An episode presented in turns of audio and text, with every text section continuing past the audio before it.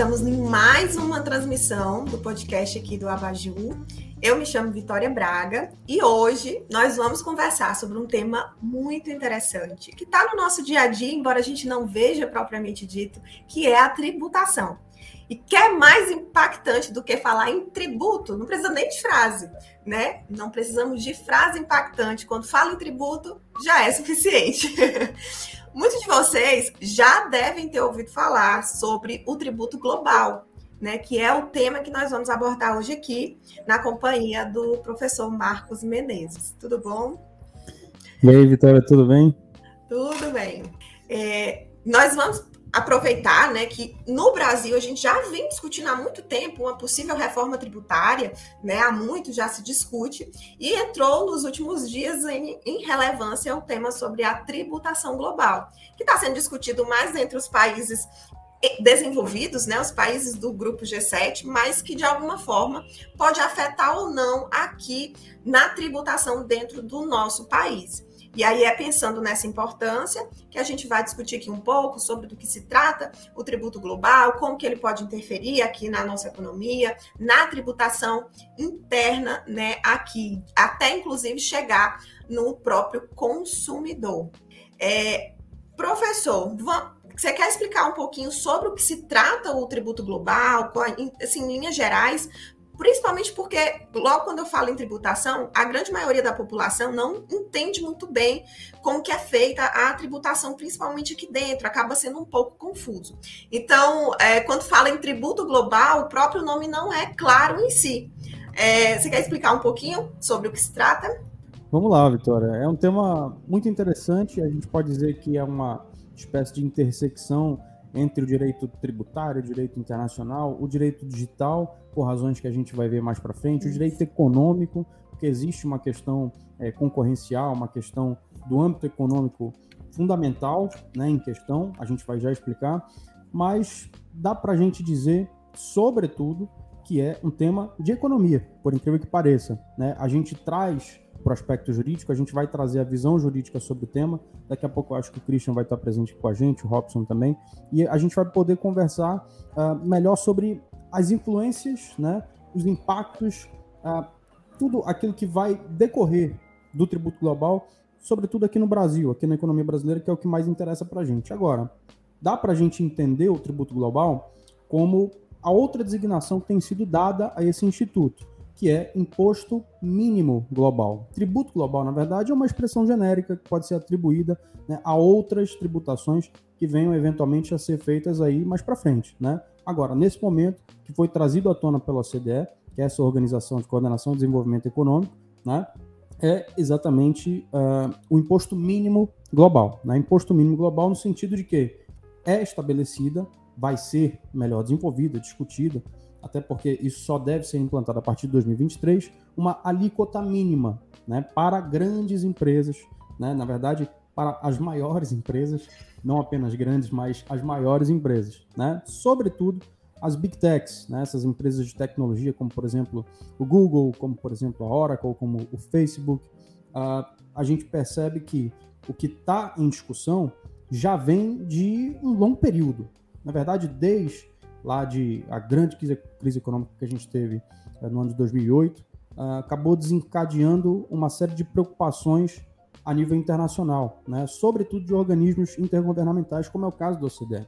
Uhum. Então, toda vez que o G7 se reunia, né, toda vez que o G20 se reunia, vinha à tona uh, um, uma espécie de indício de que estava vindo à tona, né, aos poucos, uma espécie de reforma tributária internacional, reforma tributária global, né, que é exatamente aquilo que está se estabelecendo. A gente percebe, vai percebendo aos poucos que essa reforma ela está de fato uh, se aplicando, ela está de fato vindo à tona, está tomando os mercados e a partir de 2023 a gente vai ter aí essa tributação global a partir do imposto mínimo global, que é exatamente essa alíquota mínima. Alguns falam em 15%, outros acreditam que vá chegar nos 21%, ainda não existe uma grande definição sobre isso. Os 15% estão garantidos. Se vai chegar a 21%, a gente ainda não sabe, né? Agora, vamos ver se o Brasil, que acabou se demonstrando interessado né, na proposta, né, acabou mostrando que estaria interessado nas consequências do tributo global, que a gente vai estar pormenorizando aqui durante esse episódio de hoje, vamos ver se a gente vai de fato se adequar a essa nova realidade, até porque a gente está em discussão sobre uma reforma tributária. Já existe discussão sobre uma reforma tributária que vai vir né, nos próximos meses. Né? Já era para ter vindo há algum tempo, vamos combinar.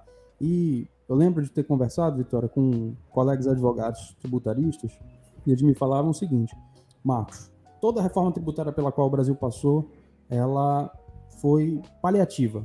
Ela foi nada mais, nada menos do que paliativa. Nunca existiu uma reforma de fato. Sempre é um. Sempre é um. um Algo pontual para resolver uma necessidade específica daquele momento, né? É uma, uma espécie de aperitivozinho ali para a gente sentir que está mudando alguma coisa, quando na verdade as bases estão idênticas, né? Como sempre estiveram. Isso. Muitas polêmicas vieram à tona nos, nas últimas duas décadas nos termos tributários aqui no Brasil, e essa nova ideia, esse novo instituto, em nível global, vai sim influenciar o Brasil. A gente vai falar sobre isso daqui a pouco. É, é, é, interessante você falar que a, as reformas que nós tivemos aqui, as reformas tributárias, elas foram pontuais e isso é um problema. Eu, como advogada trabalhista, a gente passa muito por isso, é que a CLT é um retalho de legislação, né? Então a gente tem mais ou menos a mesma coisa na esfera tributária e acaba não tendo uma uniformidade. E muitos pontos acabam já entrando em conflito um com o outro, o que é inadmissível dentro da, da do nosso país, da nossa legislação. A gente não pode ter esse conflito. E aí torna ainda mais é, confuso e fácil de acontecer erros e até mesmo fraudes, né? Como sonegação que a gente vê sempre acontecendo por aí. E saber que existe essa tributação, né? Essa essa ideia global de fazer uma tributação mínima e que isso vá, de alguma forma, in, é, influenciar aqui dentro do, do Brasil, pode ser algum ponto, um ponto positivo na iniciativa de, de fato, termos uma reforma tributária eficaz, né, que venha, de fato, a é, gerar uma uniformidade na aplicação do, dos tributos aqui dentro do Brasil. Mas você falou aí que é algo que ainda está sendo analisado, que ainda está sendo discutido, é que muito se fala em 15%, mas que talvez chegue a 21%. Já existe algum país que está aplicando os princípios gerais dessa, dessa proposta? Então, na verdade, a Digital Tax já é aplicada no âmbito de alguns países europeus. Já existe a tal da Digital Tax. Inclusive, alguns, acredito, Digital Tax só para a gente traduzir, taxa digital, uh, ela existe dentro de alguns parâmetros muito específicos que não vale a pena a gente uh, minuciar aqui, uh, mas vale dizer que ela é acreditada, essa tal da Digital Tax, é vista por muitos como uma espécie de empecilho aí para a aplicação do tributo global, né? Porque é como que já existisse aquilo que estão pretendendo né, que passe a existir a partir de 2023. Só que, como eu falei, são parâmetros muito específicos uh, e é quem está uh, liderando essa discussão, na verdade. Né? Se a gente observar o G7, na sua composição você tem uh, Estados Unidos, você tem Canadá, você tem a própria União Europeia, né? Alemanha, França, Reino Unido, União Europeia, desculpa, no G20. então você tem a maioria dos países europeus liderando essa discussão. Né? o G20 veio reiterar essa proposta apresentada pela, CDE, pela OCDE posteriormente, né? mas num primeiro momento, o grande acordão lá com todos os 130 países uh, já foi liderado pelo G7. Né? O G20 veio depois é, reiterar isso. Né? E exatamente pelo fato de o G20 ter alguns países uh, em desenvolvimento, né? é o caso do próprio Brasil, é o caso da Argentina, do México, uh, é o caso da Índia, é o caso da Indonésia, é o caso da África do Sul. Você tem alguns países que têm uma dinâmica econômica completamente diferente da dinâmica econômica dos países do G7, né? E essa proposta de tributo global, ela fala em uma atividade econômica, né, específica. Essa atividade econômica específica desenvolvida em cada país é o que vai ser considerado como um fato gerador, né? É o que vai ser considerado como o motivo da incidência do tributo global sobre aquela determinada empresa. Né? A gente vê que a Amazon uh, tem sede em diversos países. Né? Nos diversos países onde ela efetivamente atua, ela vai ser tributada com essa porcentagem mínima, com essa alíquota mínima. Né? E essa alíquota mínima ela vai ser aplicada sobre o lucro. Né? Pelo menos é o que se conversa. Como eu falei, ainda tem muita água para rolar, ainda tem muita discussão sobre o assunto uh, ah, para acontecer. Né? A gente vai ver uh, que outros países que vão se manifestar. Agora, em termos internacionais, definitivamente uh, os países europeus ali, sobretudo do G7, do G20 e os próprios membros da OCDE, né, que praticamente são os mesmos, é a Europa que está liderando essa discussão. Tá? Os outros países vão, vão vindo aí como players adicionais, né? Os Estados Unidos é o grande líder? Sim, mas sem a ajuda da Europa não conseguiria né, é, levar essa proposta uh, ah, para frente. Entendo. É, o Brasil em si, é, sabendo que não, não há participação efetiva do Brasil no G7, existe alguma participação real do Brasil na, nas negociações, nas discussões sobre a implementação desse tributo? Ou a discussão ela ainda está num patamar um pouco mais distante aqui da nossa participação e, e a, mesmo assim ainda teremos a, a influência dela para dar continuidade aqui a nossa discussão sobre o assunto que é de fato muito relevante, que pode ter muita é, interferência aqui na própria legislação brasileira, né? Na tributação, inclusive na, no interesse de empresas a virem instalar suas atividades aqui no país, né? Já que existiria um valor mínimo padrão a nível mundial. estava falando, né, que, que essa ideia da tributação global ela apareceu, surgiu na Europa, né, como muitas outras, é, a, a LGPD, por exemplo, que vai ser assunto em um próximo podcast também ela vem da Europa, né, a sua principal iniciativa. É, e aí eu acabei perguntando em que estágio está a participação do Brasil nessas discussões. Se ele de fato está participando efetivamente ou se está apenas recebendo os efeitos das discussões, né? Se a gente vai ter um tipo de participação real e efetiva na implementação desse tributo. Então, levando em consideração que várias dessas empresas têm sede aqui no Brasil, o Brasil vai sim é, se valer do, desses valores. É, inclusive, essa pergunta é muito interessante, porque quem se interessa pelo tema uh, se questiona sobre para onde que vai essa arrecadação. Né? A OCDE está propondo isso, mas quem vai arrecadar com isso? Né? E a ideia é que isso se desenvolva internamente, né? isso se desenvolva nacionalmente né? em cada um desses países. Então, quer dizer, uh, se o Brasil aderir, né, que já é o caso, vai acontecer, uh, bom, pelo menos se propôs dessa forma. Uma coisa é aceitar, topar, outra coisa é efetivamente participar. A gente Exato. vai ver como é que isso vai, isso vai se desenrolar. uh, mas o Brasil participando, a gente vai perceber que quem vai arrecadar com isso é o próprio Estado brasileiro. Aí que tá. O Brasil já é um dos países que mais ma maior taxação aplica a empresas do mercado mundial, né? Você tem alguns países só uh, se eu não me engano, outros quatro países. O Brasil, se não me falha a memória, é top 5 em taxação de empresas uh, no mercado mundial. Né? A gente pede aí para Portugal e mais alguns, se não estiver enganado. Portugal parece que tem uma taxação média aí das empresas em 21 ou 23%. O Brasil, uh, pouco mais de 15%.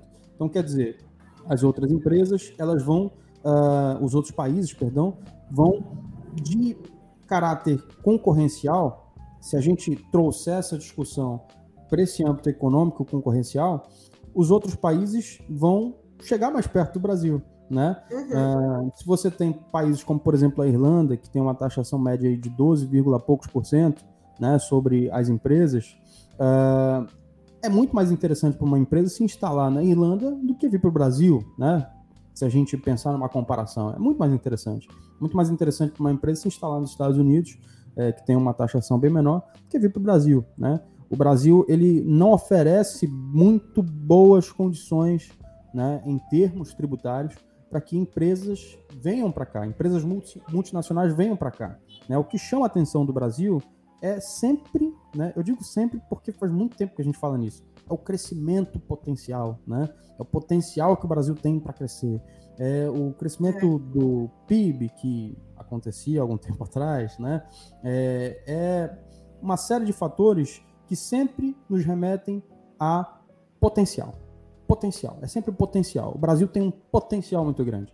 Eu queria muito que a gente saísse do âmbito da discussão do potencial. Queria que a gente falasse né, de números fáticos. O Brasil não é um bom país para se receber empresas. A gente tem é, uma burocracia gigantesca. Se você tentar abrir uma empresa aqui, traçando um, um, um paralelo é, de, de, empresas multinacionais já consagradas, com quem queira abrir uma empresa. Se você quiser abrir uma empresa aqui no Brasil, você vai ter uma dificuldade enorme de fazer isso. Você é advogada trabalhista, você tem contato com, com, com, com, empresas no próprio âmbito trabalhista, isso é muito complicado, né? No âmbito tributário, IDER, né? Então, quer dizer, uh, não é um bom cenário, não é um, um, um bom solo, né? não é um solo muito fértil, uh, porém é um solo que pode ser fértil, né? É, é o tal do, do, do, potencial. Então, até quando a gente vai ficar falando em potencial? Não sei. A questão é que agora, né, a partir de 2023, o Brasil vai, no mínimo, se comparar a outros países em termos de taxação de empresas. Outros países vão chegar mais perto do Brasil. Né? A gente vai deixar de ser top 5, muito provavelmente. O Brasil vai cair algumas posições, a gente vai poder, em termos concorrenciais, receber outras grandes multinacionais. É o que a gente espera, né? Vamos ver se isso vai acontecer de fato. É, é, você falou aí da questão da tributação na Irlanda, que é bem inferior, né? Aqui, de fato, a tributação no Brasil ela é muito elevada, o que acaba desestimulando muitas empresas a, a instalar né, suas atividades aqui no país ou manter mesmo a própria, o próprio funcionamento. É, que em vários setores, né? Tanto é, a tributação sobre a, a, própria renda da empresa, tributação trabalhista que é altíssima, né, para manutenção dos funcionários. É, você acha que uma das, é, da, do, das finalidades do tributo global seria evitar ou pelo menos diminuir a existência dos chamados paraísos fiscais nesse sentido? Com certeza, com certeza. Inclusive a justificativa né, por parte do OCDE é exatamente essa. É evitar, né, é pular, é saltar por cima, use a expressão que quiser, uh, os paraísos fiscais e os dumpings fiscais. Né? É, a gente tem essa expressão de, de dumping, né, que uh, traduzindo aí literalmente fala de despejo, né, que, que é o dumping fiscal. É quando, uh, como eu acabei de falar, o exemplo aqui da Irlanda, né, uma empresa se vê é, com, com, muito mais potencial de crescimento, levando em consideração o fator tributário, porque existem outros fatores também, como, enfim, poder aquisitivo médio da população, mercado, né? Enfim, tem outras questões que são evidentemente avaliadas por esses uh, players aí do mercado. Agora, nessa parte de tributação, a gente, olhando para dumping fiscal, o que, que a gente vê? A gente vê países saindo de territórios nos quais eles pagam mais tributos, né? Para ir para outros países nos quais eles pagarão menos tributos, é simples assim. Né? É, há uma, uma, uma, espécie de despejo. Né? Uh, os paraísos fiscais uh, remetem muito à elisão fiscal, né? remetem a, enfim, a contas no exterior, tudo aquilo que a gente já vê muito falar no jornal. Né? É, a gente vê muitos políticos aí com contas no exterior, né? mas isso são outros 500. É, quando uma empresa quer é, se valer de elisão fiscal, ela vai ter contas no exterior, ela vai uh, se valer de paraísos fiscais. Para evitar essas espécies de.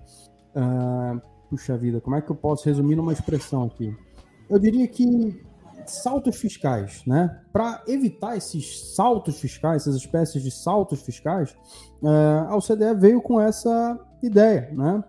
Então, não tem a menor dúvida de que a ideia do tributo global é acabar com dumping fiscal e com paraíso fiscal. Vai acabar? Não sei, né? Até porque, levando em consideração as próprias alíquotas mínimas, a gente não sabe o que vai acontecer de 2023 em diante, né? A gente não sabe qual vai ser a reação do mercado a essa recuperação econômica derivada desse período turbulento da pandemia. Ainda tem muitos outros fatores que vão mudar o cenário, que a gente ainda não sabe né, o que, que vão promover na vida do consumidor, né, que acho que é um tópico que a gente pode tratar também mais para frente. É, eu vou te dizer que eu acredito muito que algumas peças dessa história ainda vão mudar, né?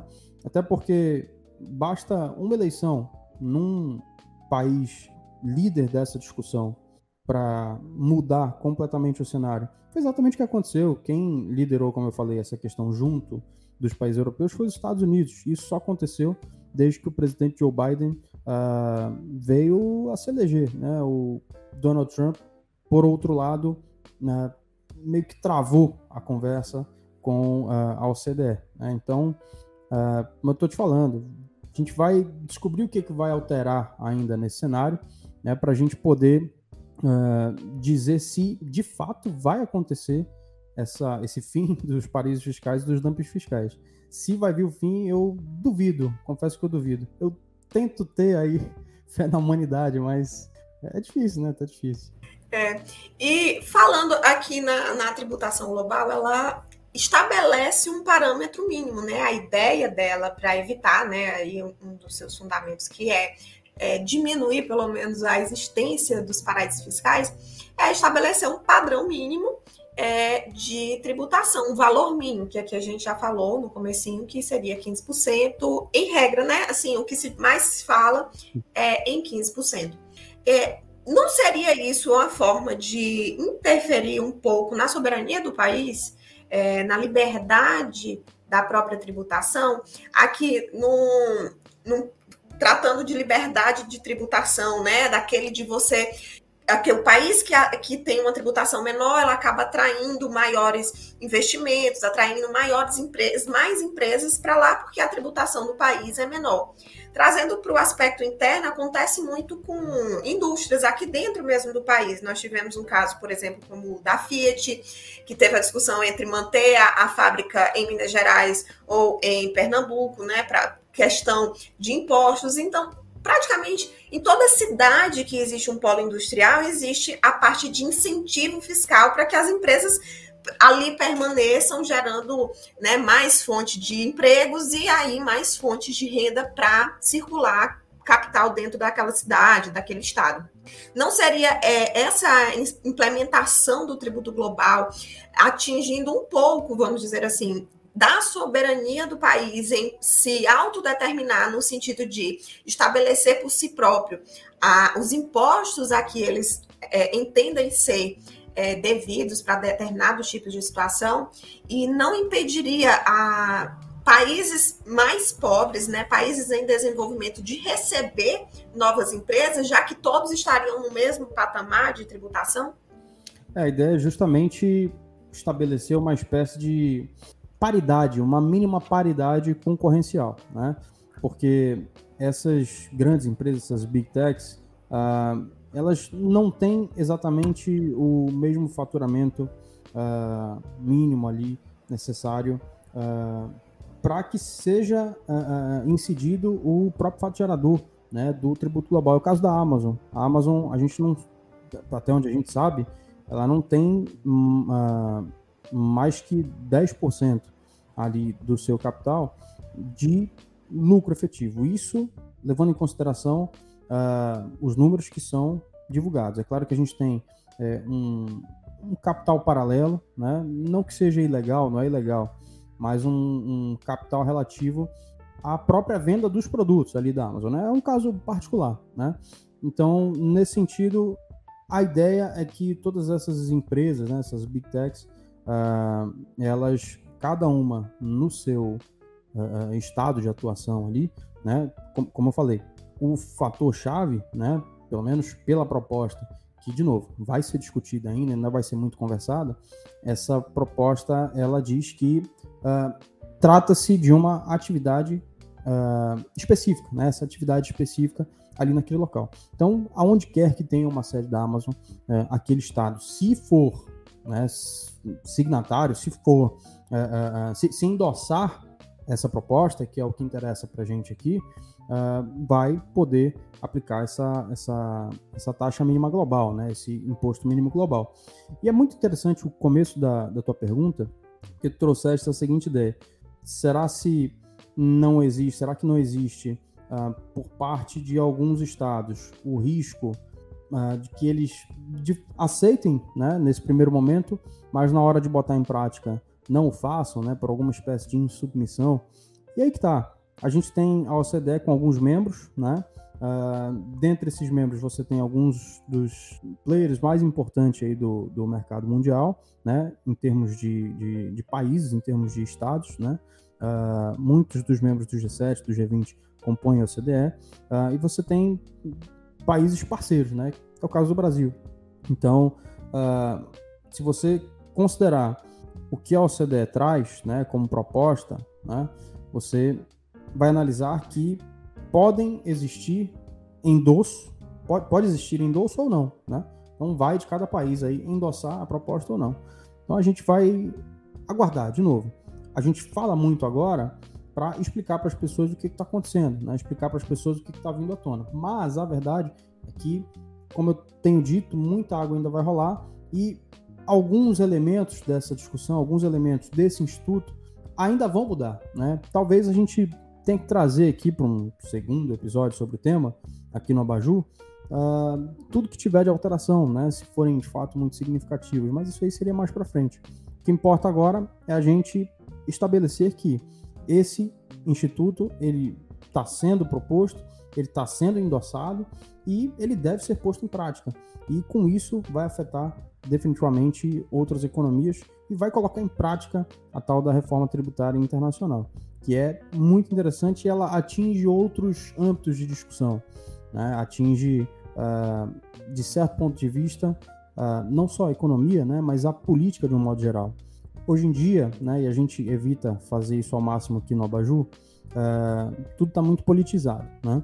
E eu vejo muitas pessoas sendo minimalistas, sendo simplistas ao extremo, reduzindo a vida a um jogo de futebol, né? Só existe lá e cá, só existe direita e esquerda, só existe é, eu e nós contra eles, né?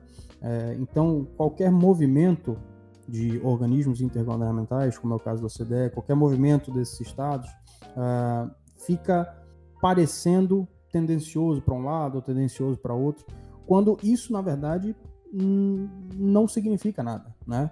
Não são movimentos com tendências ideológicas ou o que quer que seja. Né? A gente não pode enxergar dessa forma. O que a gente pode enxergar é, são movimentos efetivos, uma proposta efetiva que foi feita, que está sendo endossada, como eu falei algumas vezes, e que vai vir à tona a partir de 2023 com algumas condicionantes que ainda vão ser trazidas aí é, para as próximas reuniões da OCDE. Né? A gente vai aguardar e vai ver. É, de fato, é, todos os países, ainda que não sejam, que não haja adesão do país é, a, a, a, essa proposta, eles vão sofrer é, alguma interferência se esse imposto realmente, né, se essa forma de tributação realmente for implementada. É, não tem como, como negar hoje, principalmente no mundo globalizado, e aqui nós estamos falando principalmente é, de empresas que atuam na esfera digital, né? E hoje o digital está presente em, em todas as esferas, né, de que a gente faz, né, desde assistir uma, uma TV, no streaming, até as negociações. E hoje ainda mais nesse período de pandemia a era digital ela está muito mais inserida no nosso, no nosso dia a dia.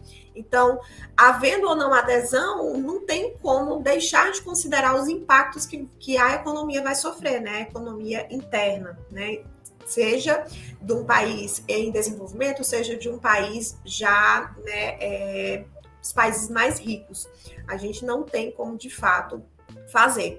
E eu vi alguns questionamentos ah, na internet, a gente fazendo uma busca sobre, sobre o assunto, e muitas pessoas, e aqui mais os leigos, né, as pessoas fora do mundo é, jurídico, é, se questionando se essa, essa tributação é, global, ela iria afetar no consumo? Seria uma tributação aplicada é, na, no momento da compra? Se era uma tributação sobre o lucro? Em que isso iria interferir nas transações feitas pela internet? Existe algum tipo de interferência nesse sentido?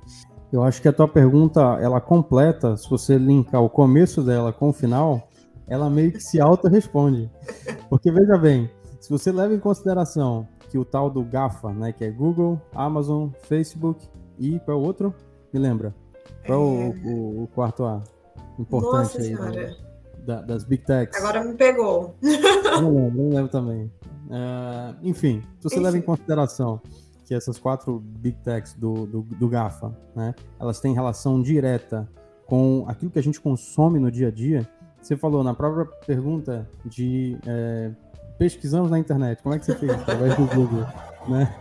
É, como é que a gente Não tem jeito. comunicação? Através de rede social. Então, quer, quer dizer, todas essas big techs, elas têm relação direta né, com o nosso consumo. Uh, se elas vão internamente, lembrando, essa arrecadação ela vai ser interna, né? ela não uhum. vai ser pela OCDE, né? ela vai ser interna. Uh, isso ainda vai ser muito melhor discutido, detalhado, né? E, e, e vai vir à tona aí nos, nos, próximos anos, antes de ser efetivamente aplicado.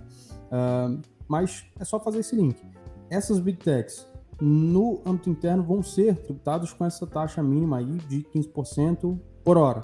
Uh, consequentemente, e isso a par de reforma tributária, tá? É, o Robson chegou aí, ele pode até conversar com a gente uh, sobre isso. Mas uh, o meu ponto é, consequentemente, isso vai chegar no consumidor, né? porque se essas empresas pagam uh, mais tributo dentro de um determinado estado, dentro de um determinado é, é, para um determinado fisco, uh, consequentemente isso vai se reverter para outros fornecedores, consequentemente isso vai chegar no consumidor de alguma forma, né? É a história da nossa vida, né? O, a ida e volta do ICMS nos julgados do STF, eles já deixam claro isso para gente, já deixam claro para gente o quanto, o quanto um tributo, uh, ainda que seja num primeiro momento uh, imposto para pessoas jurídicas, né, uh, vai chegar no consumidor, né, vai ser revertido para o consumidor. Né? A gente aqui no Brasil ganha dinheiro, como diz o, o meu pai, ganha dinheiro para dar 30% para o governo, mais 30% para banco e vamos que vamos. O Robson vai poder comentar isso aí também. E aí, Robson, tudo bem? Gente, é, boa tarde, perdão pelo atraso aí. Entrando agora aqui. Você estava falando de consumo, né? Eu estava pensando aqui numa coisa bem, bem interessante sobre essa pauta do tributo global. Porque a gente pensa no tributo global, né? E tem, tem sempre aquela discussão se o tributo global vai ser uma alíquota mínima que vai ser amparada pelos países da OCDE, né? Ou se ele vai acabar sendo uma, uma imposição já mais de um ente terceirizado, como se a OCDE fosse criar um fundo específico para esse tributo, que a gente sabe que não é verdade. Né? No âmbito do consumo, eu acho que a gente tem que fazer uma, até puxando um pouco uma questão de análise econômica, né? Como que a tributação realmente afeta o consumo? Como que isso vai chegar no consumidor final? Porque isso depende muito de como cada país aplica a sua política tributária. No Brasil, a gente tem uma política tributária muito pesada, porque a gente aplica isso de forma indireta, né? Tem alguns custos que se ficam no peso da empresa e eles são indiretamente repassados para o consumidor. Quando você pensa nas Big Techs, o GAFA aí, né? E eu penso, por exemplo, na Amazon, que é uma empresa que faz vendas pelo mundo inteiro, mas ela vai ser tributada, em primeiro lugar, né? Primeira questão, ela vai ser tributada na fonte, no local onde ela está sediada. O produto tem tributação, sofre a tributação específica, então de onde ele sai. Quando a gente prevê um tributo global, uma alíquota mínima, por exemplo, para determinadas características de tributos, essa alíquota mínima ela vai ter um impacto X no consumidor americano e ela vai ter um impacto Y no consumidor brasileiro. E o consumidor brasileiro ele já tem uma carga tributária muito pesada no consumo. E aí olha que interessante, você faz um link, por exemplo, com as finalidades extrafiscais e parafiscais do tributo, e como fica, por exemplo, se a gente puxar o 170 da Constituição. 170 fala lá, inciso 1, inclusive um inciso bem complicado de explicar do 170, que é a soberania nacional, né? Poxa, como é que eu vou falar de economia com soberania nacional? Não é muito intervencionista, mas essa soberania está lá justamente porque uma das funções do tributo é esse controle em cima da importação e da exportação, com o efeito já de estimular a importação e exportação, fortalecendo a indústria interna ou fortalecendo as importadoras como que eu vou fazer esse equilíbrio, que é muito delicado fazer no Brasil hoje, que é um país subdesenvolvido, que tem um controle de contas já bem delicado, como que eu vou fazer esse equilíbrio se eu tenho uma imposição a nível global agora, né, com essa tributação, de uma alíquota mínima para esse tipo de transação? como fica a capacidade que o próprio país tem de gerir seus próprios tributos e suas políticas econômicas quando algumas funções do tributo estão sendo atreladas de forma global e o próprio país pede sua gerência no que diz respeito a, por exemplo, modificação da alíquota de importação para fortalecer a indústria e o setor do mercado interno. Se isso já vem de uma norma externa desse Estado, como fica a soberania estatal, no caso do Brasil, né, de poder tratar sua política econômica? Então, quando a gente pensa em impactos para o consumidor, a gente já começa a pensar por aí, né, da construção de como que a própria economia nacional vai ser afetada nesse sentido. Como que funciona a gerência do próprio Estado sobre as funções extrafiscais e parafiscais do produto, né? Além da, da arrecadação, comumente a gente tem aí como função primária do tributo. Só para lembrar, o último A do GAFA é a Apple, Vitória. A gente não chegou. É a Apple, gente. a gente está sem o áudio, Vitória, agora. Melhorou? Voltou? Já, voltou estava falando na Apple, como esquecer, né? Enfim, é, é, sobre essa, essa questão mesmo de, do, do próprio consumidor, que é a parte mais afetada, né, dentro dessa relação tributária, porque, como a gente já estava conversando aqui, é, há o repasse dos tributos né, para o próprio consumidor. Então, o preço final do produto tem toda, toda a tributação ali é, embutida no produto. Então, qualquer tipo de tributação a mais ou alteração, ela vai impactar positiva ou negativa diretamente ao consumidor. E aí fica a curiosidade: essa, essa tributação global aqui, dentro da realidade do Brasil, ela seria uma, um tributo a mais ou ele seria uma espécie de substituto de algum tributo já existente? Seria algo que fixar em 15% seria favorável ou seria um acréscimo em teoricamente 15%? Engraçado essa, essa pergunta. Em que pese a similaridade com o IRPJ, ah, me parece que seria um tributo completamente diferente. Ah, de novo, a, gente está falando de especulação, a gente vai ver o que, que vai acontecer. Mas o fato, o fato gerador, ele, partindo do ponto de vista da proposta do CDE, ele é diferente. Ele é diferente. Ele é sobre os lucros, né? É, a gente estava falando aqui de, de, se reverter né, esse valor todo para o consumidor, uh, e eu penso da seguinte forma: esse é o principal problema. E essa foi, inclusive, uma das agendas uh, defendidas por quem foi contra. Inclusive, na própria reunião do G20, isso foi objeto de manifestação em que PES não tenha prosperado. Né? Acabou que no G20 foi endossado e uh, o G20 oficialmente endossou essa proposta, uh, que é se essas big techs vão pagar mais imposto, e a pergunta da Vitória é fundamental nesse sentido. Não é um mesmo imposto que, que já existe, né? É um novo imposto. E é um novo imposto, tá? Tudo indica. Uh, será que isso não vai encarecer produtos finais? Será que isso não vai encarecer ainda mais o, o Applezinho que, o, que, que, qualquer pessoa queira comprar aqui no Brasil? Né? Acredito que sim. Acredito que esse é um dos principais problemas. E como eu falei, foi um dos principais argumentos utilizados pelos países em desenvolvimento na reunião do G20. Não sei. Tem uma questão interessante é, puxando um pouco para o lado da economia, né? Porque quando a gente fala em Big Techs, quando a gente fala do, do movimento mais recente, quando a gente fala de Uber, Apple, a gente fala de Airbnb, por exemplo, a gente se desloca um pouco daquele padrão, porque o tributo, como ele foi pensado atualmente aplicado, ele funciona no modelo de capitalismo de mercado, né?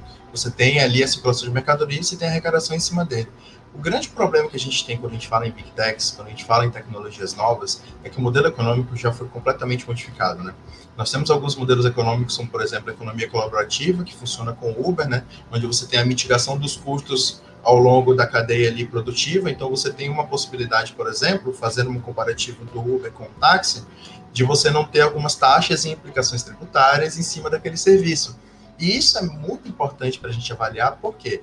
Porque o Uber, assim como o Airbnb, só possui o preço acessível que eles possuem, porque eles conseguem, dessa forma, diminuir os custos de manutenção do serviço, o que gera para o consumidor a vantagem que ele tem no pagamento do preço. Isso, eu estou destacando aqui alguns serviços que nós já temos aqui alguns 6, 7 anos de uso aqui no Brasil, né? quase 10 por algum, alguns serviços, que já são baseados na economia colaborativa. Mas, se a gente der um salto de mais alguns poucos anos, três ou quatro anos para frente, nos últimos três, dois anos, a gente teve a ascensão da economia da atenção, por exemplo. Como é que funciona, então, a arrecadação de youtuber? Como é que funciona, então, a arrecadação de uma pessoa que está vendendo publi no Instagram? Esse tipo de arrecadação, por exemplo, é uma questão muito interessante que já passou pelo escritório uma vez no passado, me enrolei bastante na época para responder, inclusive. É, sujeito, ele é um youtuber brasileiro, mora no Canadá, tem uma arrecadação específica que ele recebe da empresa YouTube, e aí ele me chega e me pergunta, doutor, eu pago imposto no Canadá ou no Brasil? Eu tenho primeiro que analisar a cadeia produtiva que está acontecendo em cima daquele serviço, e depois ter uma grande discussão. Quem é que vai realmente tributar esse sujeito em cima?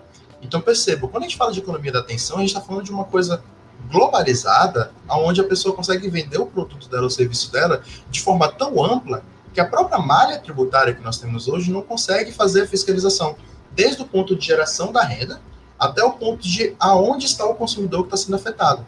Então, são tantos modelos econômicos que a gente tem que trabalhar, né? Eu trouxe aqui a economia colaborativa, né? Que ela é afetada pela questão do tributo global, e também a economia da atenção, que também é afetada pelo tributo global, porque a tributação em cima dessas empresas também é bem reduzida. Então, como que você vai compatibilizar tantos modelos econômicos com um único tributo, né? Eu, da última vez que eu verifiquei a, a discussão com a OCDE, eles, a, o grande embate era o que vocês estavam tratando agora, né? se realmente eu tenho aqui a criação de um novo tributo ou se eu tenho uma alíquota mínima sendo imposta em um tributo já existente nesses países que possa abarcar esse tipo de atividade. É, eu tendo a concordar com os senhores, pelo que eu ouvi da fala agora do, do Marcos, né? É, tudo caminha mesmo para a criação de um tributo novo. E aí eu não posso deixar de, de considerar que esse tributo novo a ser criado de forma global, ele com certeza não vai tratar da mesma forma os países desenvolvidos e subdesenvolvidos, né? Especialmente nos modelos econômicos que nós temos agora, um produtor de conteúdo americano produzindo conteúdo para chineses, por exemplo, vai ter uma perspectiva tributária, né, de corte tributário na nossa renda bem diferente de um produtor de conteúdo brasileiro, por exemplo, vendendo conteúdo para latino-americanos. E eu acho que é muito nessa veia que o tributo global quer atingir. Né? Ele quer criar um mecanismo que seja compatível com serviços que já são globalizados hoje em dia, né? E, e, acho que é uma discussão que ela tende a amadurecer muito, especialmente pela questão do envolvimento dos modelos econômicos em questão. É, esse fator de, de, de, prestação de serviço em locais diferentes, é, a globalização em si e o mundo digital, que até a gente já chegou a mencionar aqui no comecinho é, do nosso podcast, está é, influenciando muito e eu acho que é como acabou de dizer, é um, é um ponto em que vai sofrer grande influência aqui do próprio tributo global, né? E também para poder gerar uma uniformidade. E até que ponto essa uniformidade pode atingir tantos países com realidades econômicas tão diferentes, né? E aí, para complementar aqui a, o nosso assunto, né? Para enriquecer ainda mais, eu vou chamar aqui o professor Christian Perrone, que acabou de chegar, para que ele possa enriquecer ainda mais essa discussão aqui, é, tão relevante na atualidade. Boa perfeito, tarde. perfeito. Um grande prazer estar aqui com vocês. Eu muito obrigado pela paciência e pela essa oportunidade de conversar sobre um, um, tema que certamente vai impactar o futuro nas próximas, nas próximas décadas, né? É, vocês estavam falando justamente da questão geopolítica aqui e eu gostaria só de mencionar um elemento que eu acho fundamental para a gente entender, né? Um dos pontos de ter um tributo global é que ele acaba, digamos assim, chutando a escada de você crescer porque você baixou os seus tributos, tá? Então, a ideia é você tem alguns países do mundo, você vê, por exemplo, talvez o maior expoente do mundo foi a Irlanda, cresceu tremendamente nos, nas últimas décadas, justamente por quê? De que forma? Claro, uma série de elementos influenciaram aí, mas um dos elementos primordiais foi justamente baixar os seus tributos para empresas, particularmente mais que tudo empresas digitais, e com isso, bom, o PIB, o PIB da, da Irlanda fala por si mesmo, como isso foi uma estratégia possível de você criar desenvolvimento de um país, né? Claro, outros países não conseguem fazer a mesma coisa, né? O Brasil não pode, mesmo que ele baixasse os tributos industriais, comerciais, ele não teria condições de fazer a mesma coisa, não seria a mesma trajetória de crescimento. Mas o mais interessante aqui é que, da, da mesma forma, outros países não têm essa mesma habilidade.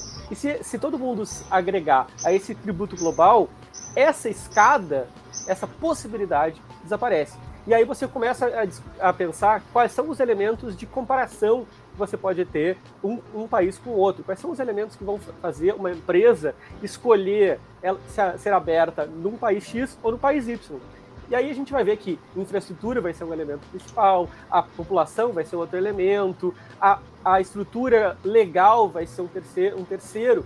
E aí você vê que os países já desenvolvidos acabam tendo um, um espaço a mais, um edge, né, um elemento a, a, mais que a gente pode falar aí nesse, nesse contexto. Então, uh, é justamente essa questão geopolítica também é, relevante para a gente entender o que está por trás de um tributo global. Né?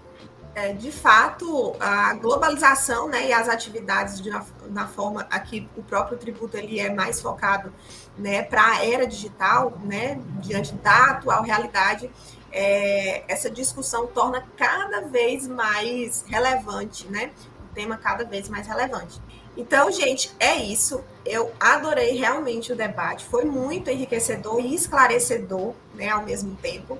Eu gostaria de agradecer a vocês por terem participado, a vocês por terem nos ouvido ou assistido, se você estiver aqui no YouTube.